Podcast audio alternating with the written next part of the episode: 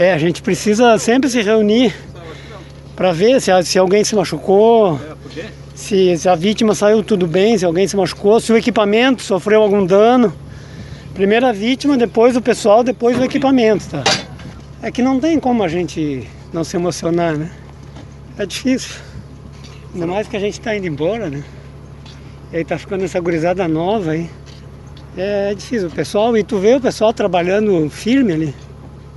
Então para nós não tem como não se emocionar, né? É isso que dá força pra gente trabalhar, né? Durante esse, eu tenho mais de 30 anos de serviço, né? Então, muito pessoal às vezes acha a gente no quartel, descansando, mas é na hora que dá, a gente passa o dia inteiro se precisar. Já passei uma noite em claro, não tem o que for pra gente fazer,